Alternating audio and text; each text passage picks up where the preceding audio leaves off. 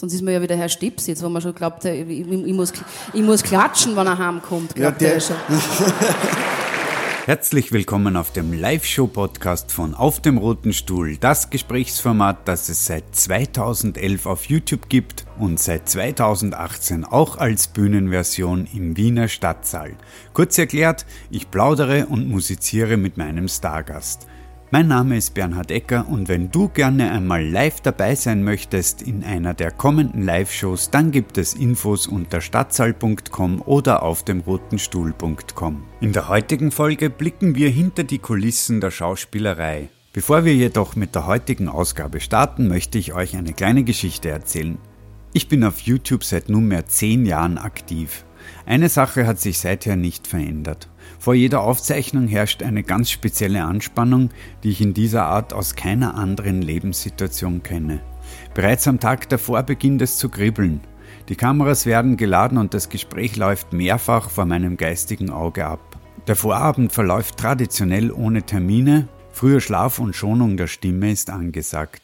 Doch der Tag wird kommen, ich kenne mich zu gut. Und dann werde ich der Einladung meiner Kumpels nicht widerstehen können und alle Traditionen werden gebrochen. In so einer Ausnahmesituation gibt es jedoch eine geniale Lösung, die im Übrigen auch meine Freundin als Sängerin immer im Arztschrank lagernd hat. Gallery Voice Halstabletten schaffen schnell spürbare und lang anhaltende Abhilfe.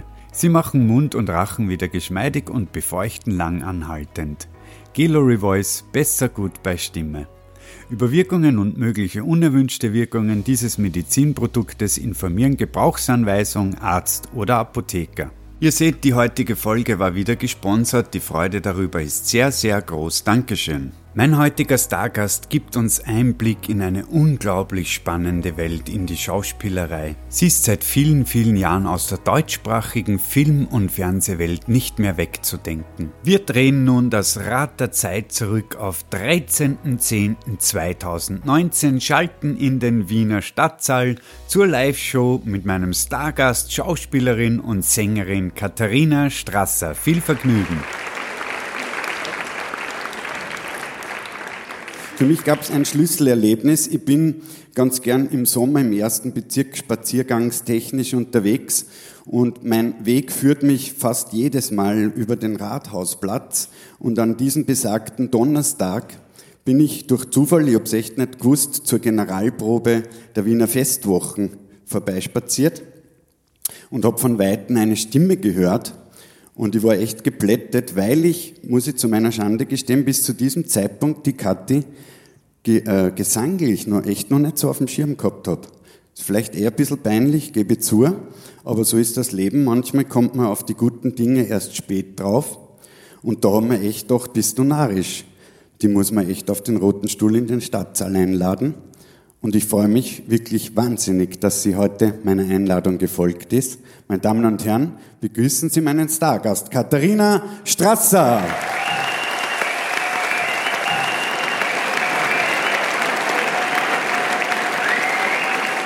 Im Platz. Ja. Auf dem roten Stuhl natürlich. Pass auf, ich habe es ja gerade in der Einmoderation gesagt, dass ich dich quasi als Stimme noch nicht so, bis zu dem Zeitpunkt nicht so wahrgenommen hat. Ja. Was hast du für ein Gefühl in der Außenwahrnehmung? Äh, wie nehmen dich die Leute mehr wahr, als Schauspielerin oder Sängerin? Gute Frage. Ich glaube auf jeden Fall mehr als Schauspielerin, weil es gibt ganz viele in den Bundesländern, die mich eher von schnell ermittelt kennen und die haben wahrscheinlich keine Ahnung, dass ich auch irrsinnig gerne singe.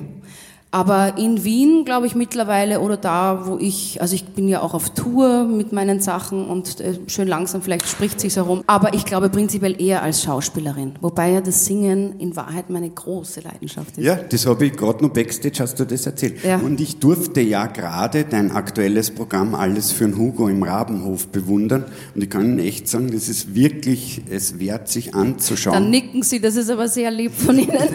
Die kenne ich gar nicht. Die meint das wirklich ernst? Sehr freundlich. Ja, das ist, äh, das ist ein Glück, dass das so gut funktioniert.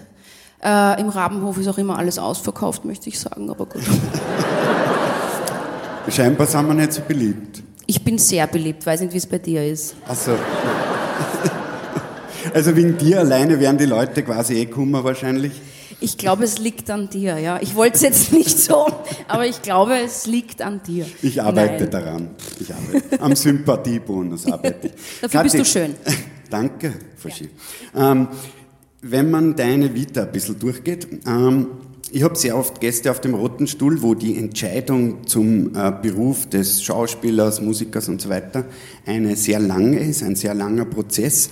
Bei dir, wenn man sich das durchliest, habe ich das Gefühl, dass das eigentlich natürlich vielleicht auch vorbelastet familiär, es geht ja bis zu den Großeltern zurück, ja. Schauspieler, ja. dass das eigentlich von Anfang an klar war, wohin die Reise gehen soll. Also ja, es war eigentlich von Anfang an absolut klar. Dann gibt's natürlich die Phase, wo man das eher blöd findet, was die Eltern macht, so mit 15 oder so, äh, weil meine beiden Eltern auch beim Theater sind. Meine Mama ist selber Schauspielerin. Und äh, dann habe ich mir irgendwie versucht, was einzureden, was mir noch taugen könnte. Dann habe ich gedacht, ja, ich massiere gern, vielleicht zur Ausbildung zu einer Masseurin oder so. Da hätte die teilweise auch gut brauchen können. ja, ja, ja, ja, absolut. Äh, sind ganz wichtige Menschen jetzt in meinem Leben geworden. Äh, und dann haben wir gedacht, Sprachen interessieren mich und um irgendwie, aber wahrscheinlich letztendlich wäre es wieder bei Journalismus oder irgend sowas gelandet. Und dann äh, habe ich aber doch gesagt, na, irgendwie ist, ähm, ist das so groß, dieser Wunsch und dieser Drang, auch da auf eine Bühne zu gehen, selbst am Sonntag um elf. Ich meine, das ist ja auch nicht ganz normal. Wer muss denn da auf eine Bühne rein? Ich bin schon wieder oben. Äh, und äh, dann den ganz normalen Weg, Schauspielschule, zuerst einmal nicht aufgenommen, große Trauer natürlich, Selbstzweifel, wahrscheinlich bin ich doch nicht gut genug. Und dann hat es Gott sei Dank in Wien geklappt und äh, dann ging es eigentlich ziemlich gut, locker, flüssig weiter. Also keinen Plan B quasi im Endeffekt? Nein, bis heute nicht. Plan B, weiß ich nicht. Gut, war ja auch noch nicht notwendig, muss man sagen, bisher. Bis jetzt noch nicht, ja. Gott sei Dank. Ja. Ich, ich kann auch gar nichts anderes. Ich kann überhaupt nichts. Ich wüsste nicht was, ich kann auch nicht einmal massieren. Ich kann es wirklich, ich kann, ich kann gar nichts. Ich weiß nicht, was ich machen sollte. Ich wäre total überfordert im, im echten Leben drin. Gott sei Dank sind wir ja hier nicht im echten Leben, gell? Nein, ziemlich. Die Bühne spielt einem ja teilweise ganz große Irrtümer vor. Ja. Ähm, ja. Jetzt fährst du ja gerade ein extremes Programm. Also ich erinnere mich jetzt zurück an die Probephase. Es war irrsinnig schwer, mit dir jetzt nur ein, zwei Probetermine zu bekommen, weil du im Moment, also alleine drehtechnisch, gerade parallel zwei Serien drehst, schnell ermittelt und jetzt auch sogar Sokodona noch. Genau, bei Sokodona habe ich nur eine Episodenrolle, aber eine sehr schöne und aufwendige. Und schnell ermittelt drehen wir die siebte Staffel und Maya ist wieder groß vorhanden, was mich wahnsinnig freut. Und da waren ganz, ganz viele Drehtage, ja. Und das ist halt immer so lang, ja. Das geht halt wirklich oft von 5.30 Uhr bis 20 Uhr und da geht dann einfach nichts anderes dazwischen. Wir haben ja auf, auf deiner Facebook-Seite hast du ja äh, aufgerufen, die Menschen also diverseste Fragen in den Raum zu werfen und eine ja fand ich da spannend, irgendwie diese Kombination aus gerade Jungmutter zu sein und eben dieses unglaublich straffe Programm zu fahren. Die Frage, die da in, per Facebook gestellt wurde, wie kann man das managen, dass das beides irgendwie nicht irgendwie ja, es ist eh schwer. Also es wäre eine Lüge, wenn man sagt, dass das leicht geht. Jede Mutter, jeder Vater wird das wissen, auch in anderen Berufen mit zwei Kindern oder einem Kind. Das ist alles ein Wahnsinn. Aber ähm, Organisation, ist das Wichtige. Gott sei Dank kann ich das relativ gut. Also ich mache wirklich Pläne, setze mich hin und vor den Computer und äh, mache Pläne, äh, wer wann wie wo sein muss. Und ich habe halt riesen Hilfe von meinen Eltern, äh, die ober mir wohnen, die wahnsinnig mir viel helfen mit meinen Kindern. Äh, meine Mama in Innsbruck kommt auch, wenn Not an Mann ist. Äh, und wir haben ein Kindermädchen. Es geht nicht anders. Und es ist aber immer die gleiche, seit beide auf der Welt sind und die kennen sich gut und äh, die ist auch sehr angenehm und eine Bereicherung für uns alle. Und ich bin ganz dankbar, dass wir sie haben.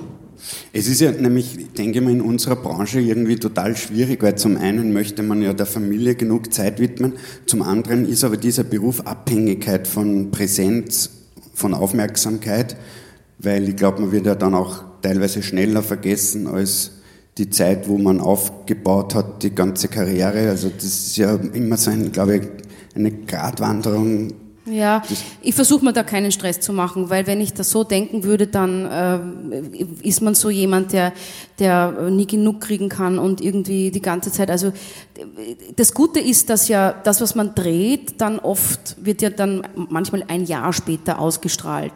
Und dann ist man aber auch wieder präsent in den Köpfen der Menschen und das kann aber dann zum Beispiel sein, dass ich da, wo es ausgestrahlt wird, gerade die ganze Zeit zu Hause bin und bei meinen Kindern und trotzdem wird man mich nicht vergessen. Und ganz ehrlich, äh, wenn man mich so schnell vergisst, dann habe ich eh irgendwas falsch gemacht. Also ich mache mir da nicht so einen Stress und einen Druck. Ich glaube, ich habe das Glück, ein gewisses Standing zu haben oder eine gewisse ähm, Unverwechselbarkeit mittlerweile und die, die mich mögen, mögen mich, die anderen eh nicht. Und äh, ich mache mir da keinen Druck und Stress.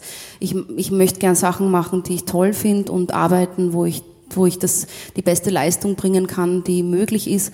Und äh, dann bin ich auch wieder irrsinnig gern daheim. Weil Fahrt ist man sowieso nicht mit zwei unglaublichen Lausern zu Hause. Aber ich muss sagen, ich bewundere das immer, wenn es Menschen gibt, die so wirklich von abgrundtief unten sagen können, ich mache mir da einfach keinen Druck, weil, also das ist ja nicht so einfach in der Branche, wo wir uns bewegen. Ja, Neben das stimmt. dir sitzt einer, der das nicht so gut kann, den Druck abzuwenden. Ja. Weil es ist ein Druck. Ich meine, wir, wir haben hier 420 Sitzplätze und alleine das ist ja schon so zu schauen irgendwie, dass man da ständig irgendwie präsent ist, das muss man auch mal im Kopf irgendwie verdauen. Ja, aber schau, ich habe auch schon so viel erlebt. Es gibt Dinge, die kann man sich einfach nicht erklären. Das, es hat auch mit Filmen und Sendezeit zu tun.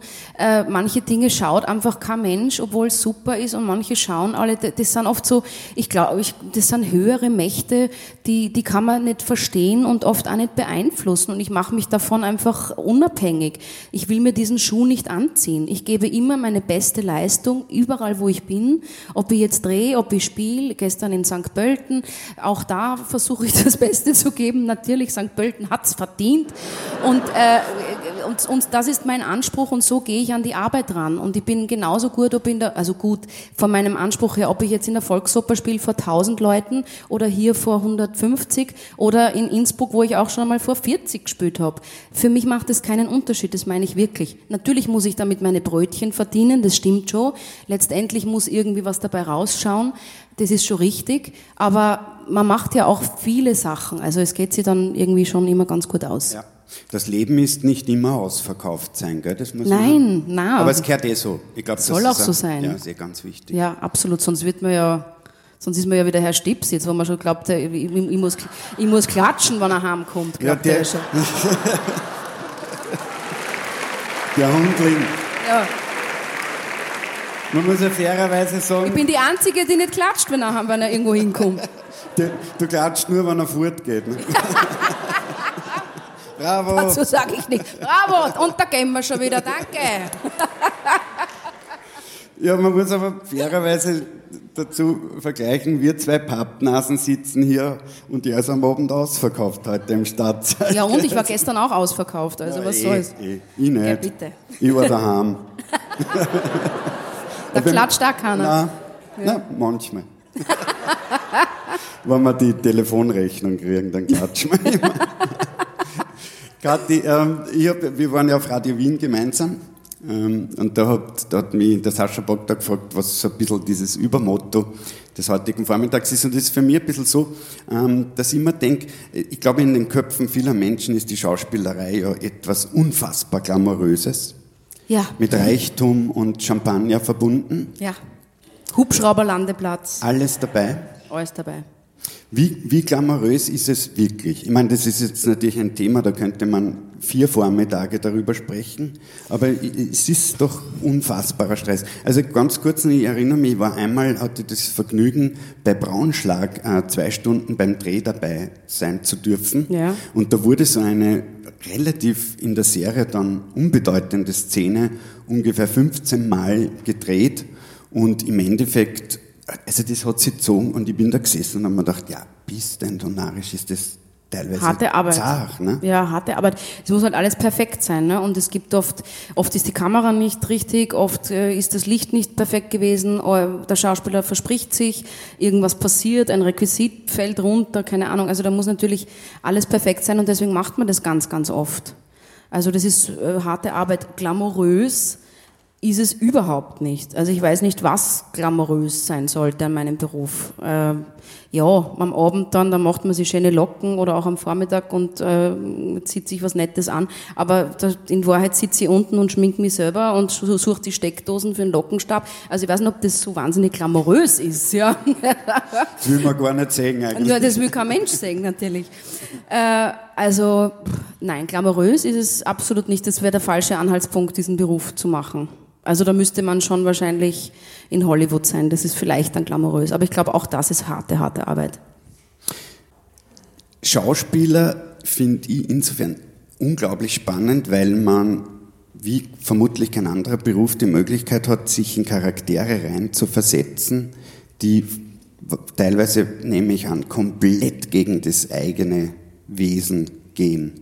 Das ist der Idealfall. Fahrt wird's, wenn man immer so besetzt wird, dass man nicht viel spielen muss. Ist es oft so, dass man, wenn man einen so einen Stempel hat, für eine Rolle, ich glaube, das gibt es ja oft, diesen Stempel, den man dann teilweise nicht los Ja, also man wird schon, natürlich hat man, also ich bin sicher die blonde Lustige eher wie, äh, weiß ich nicht, ja, die, die androgyne, anorexische, Drogensüchtige. Also wahrscheinlich schon, aber genau das wäre dann spannend und es gibt dann schon manchmal so Rollen, vor allem eigentlich am Theater. Am Theater spielt man schon sehr viele Sachen auch, die so ganz anders sind. Ich habe zum Beispiel jahrelang am Volkstheater nur Tragödien gespielt. Was ich gerät habe auf der Bühne, das ist, das, das geht alles gar nicht in die Donau. So. Also äh, das muss man auch sagen. Also das war so ganz anders eigentlich, so schwere Sachen, Horvath und diese Dinge. Äh, und beim Film wird man schon eher mehr Typ besetzt, denke ich mal. Aber trotzdem, dass ich einmal eine Kommissarin werde, hätte ich mir jetzt von selber auch nie so gedacht. Das ist schon auch anders, als ich bin. Also es gibt jetzt keine Rolle, wo ich sage, da, da brauche ich gar nichts machen. Vor allem ganz im Gegenteil. Eigentlich ist dieses Natürliche und wo man glaubt, da muss man nichts tun und dieses, na, die Rolle ist ihnen wie auf den Leib geschneidert, ist eigentlich oft das Schwerste. Weil es ist fast leichter, manchmal was Extremes zu spielen, weil da kann man einfach auch ähm, sich da so ganz reinhauen und irgendwie was anderes spielen. Das ist schwer zu beschreiben, aber so natürlich und authentisch ist, glaube ich, auch ein wichtiges Wort. Zu sein ist oft gar nicht so leicht. Also zum Beispiel diese schnell ermittelt Infotexte authentisch und lustig und locker, flockig und spritzig rüberzubringen, ist oft gar nicht so einfach. Nämlich, glaube ich auch, wenn man jetzt ganz banal denkt und einfach aus einer Alltagssituation zum Set kommt, sich da wieder auf Knopfdruck da in diese Rolle rein zu versetzen, das stelle mir irrsinnig schwierig vor, weil man hat ja auch Leben nebenbei.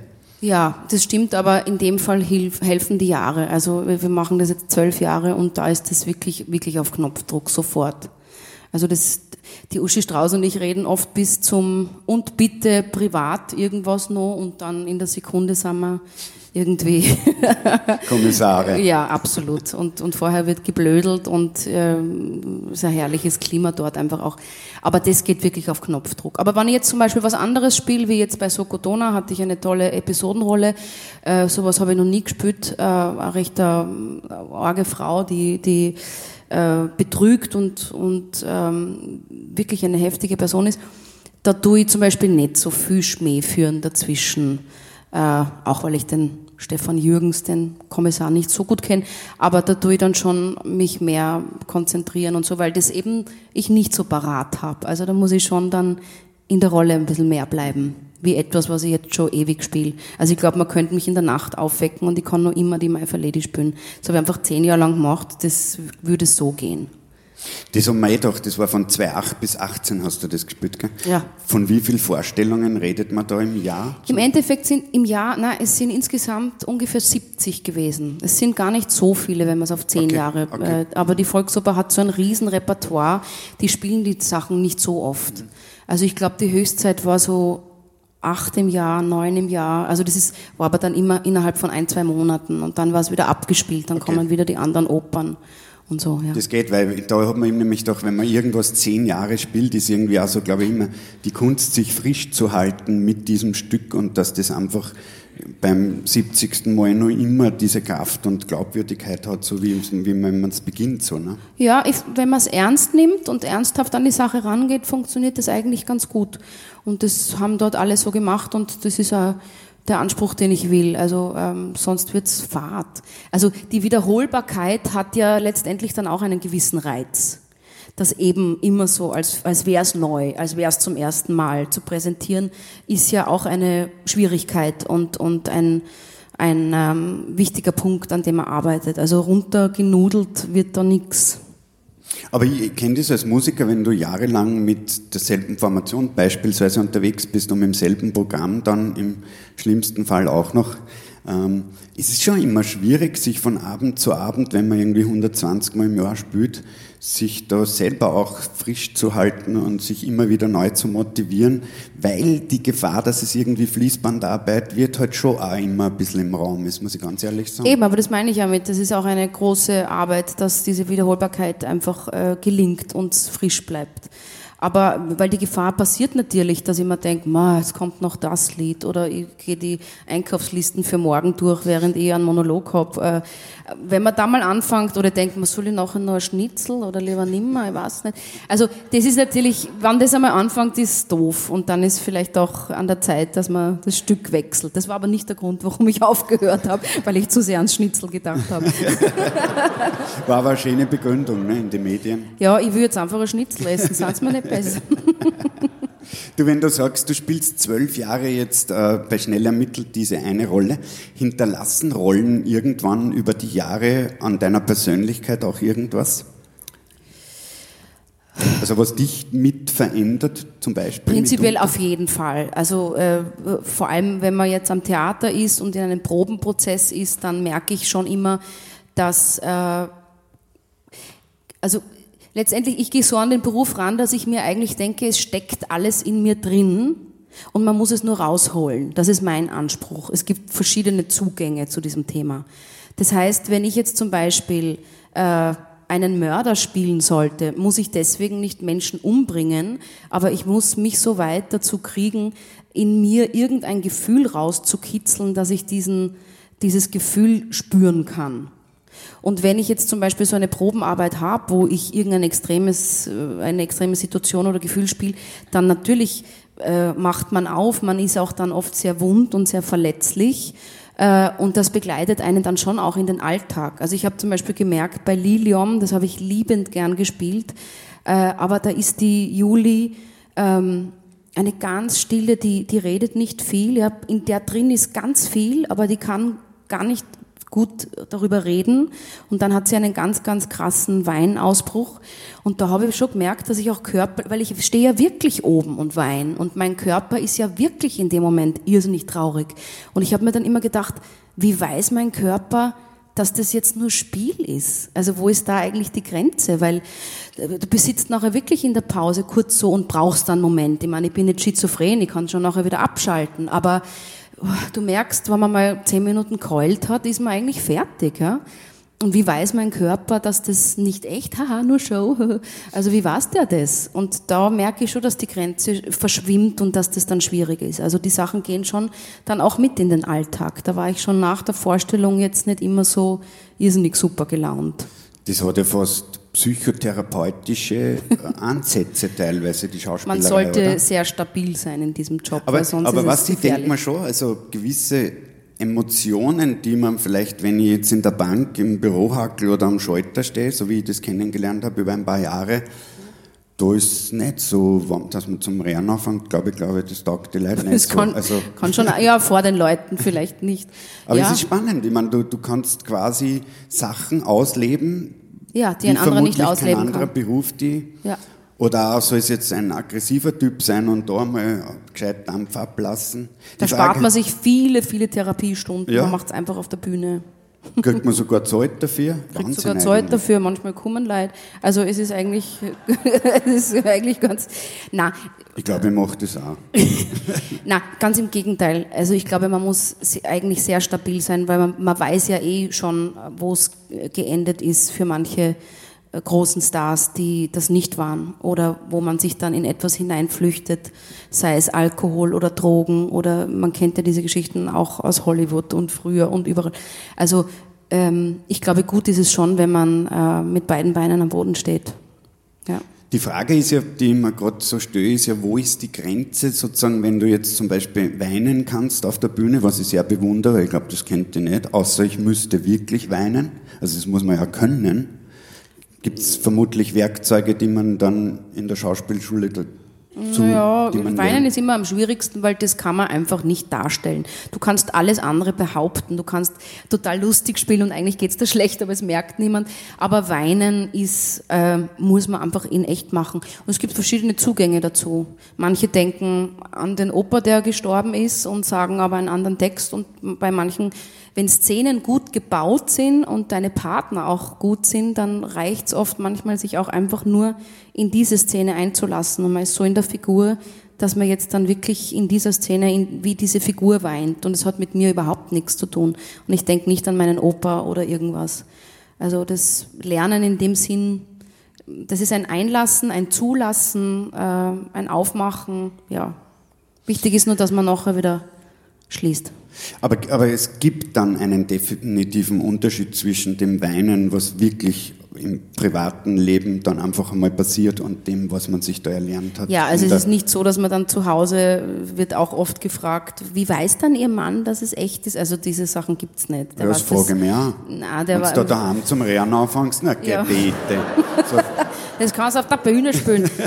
äh, na, aber so ist erstens würde ich das so nicht einsetzen und zweitens würde das auch überhaupt nicht funktionieren, weil ich das auf Knopfdruck eben nicht kann. Ich könnte auch nicht jetzt, wenn du sagst Wein, weiß ich nicht, wie ich das machen sollte. Also das funktioniert nicht. Da muss schon die Situation stimmen. Aber es gibt auch zu Hause oft genug Situationen, dass man weinen muss. Das war der erste Teil der Live-Show vom 13. Oktober 2019 mit Stargast Katharina Strasser. Ich hoffe, Sie hatten Spaß daran. Der zweite Teil erscheint demnächst auf diesem Podcast. Ich hoffe, Sie sind auch dann wieder dabei und bis dahin gilt, bleiben Sie mir treu, werfen Sie einen Blick auf YouTube, aber vor allem bleiben Sie gesund. Alles Gute, bis bald.